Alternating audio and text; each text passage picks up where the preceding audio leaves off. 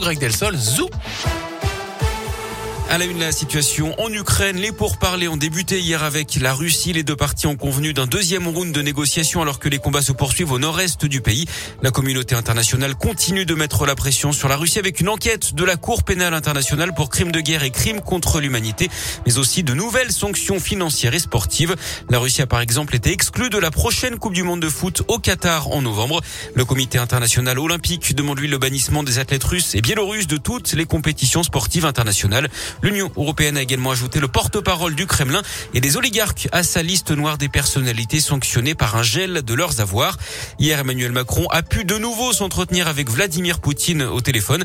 Le président russe a redit ses exigences, reconnaissance de la Crimée en tant que territoire russe, démilitarisation et dénazification de l'Ukraine qui, elle, de son côté, réclame un cessez-le-feu immédiat et le retrait des troupes russes du territoire ukrainien. Dans la région, cet incendie au centre de rétention administrative de Lyon-Saint-Exupéry hier vers 18h, quatre personnes ont été intoxiquées par les fumées.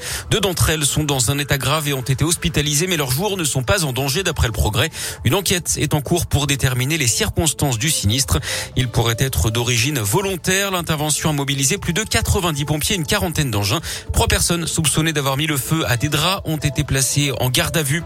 Il avait pulvérisé le pare-brise et la lunette arrière de la voiture d'une retraitée. Son ex-compagne a dans le Puy-de-Dôme vendredi dernier. Un homme de 72 ans a été condamné à 27 mois de prison ferme hier d'après la montagne. Il avait attaqué le véhicule à coups de merlin, un outil à mi-chemin entre la masse et la hache. Il était jugé en comparution immédiate hier. Beaucoup plus léger dans l'actu, cette question tout de même existentielle. Préférez-vous les bugnes craquantes ou moelleuses? Et eh oui, ce 1er mars, c'est aussi Mardi Gras. Et qui dit Mardi Gras dit bugne hein, dans la région. Rayoscoop est donc allé vous poser la question dans les rues de Lyon. Ah, bugne moelleuse. Parce que c'est le meilleur? Les deux en même temps. Un peu croquante et un peu moelleuse. Team bugne moelleuse. Plus fondante en bouche. Croquante.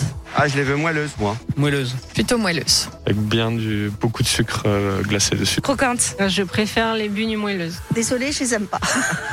Et voilà, comme ça c'est réglé. Vous retrouvez en tout cas toutes vos réactions en vidéo sur nos pages Facebook.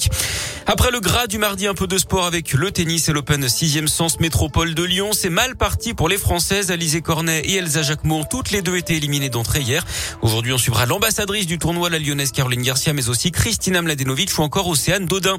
Du foot avec le début des demi-finales de la Coupe de France. Nice reçoit Versailles, club de 4 division à 21h.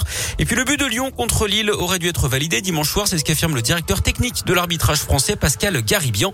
But inscrit par Lucas Paqueta à la 86e minute. Il avait d'abord été accepté par l'arbitre sur le terrain, puis annulé, précipitant la défaite des Lyonnais 1-0. Pascal Garibian reconnaît une erreur.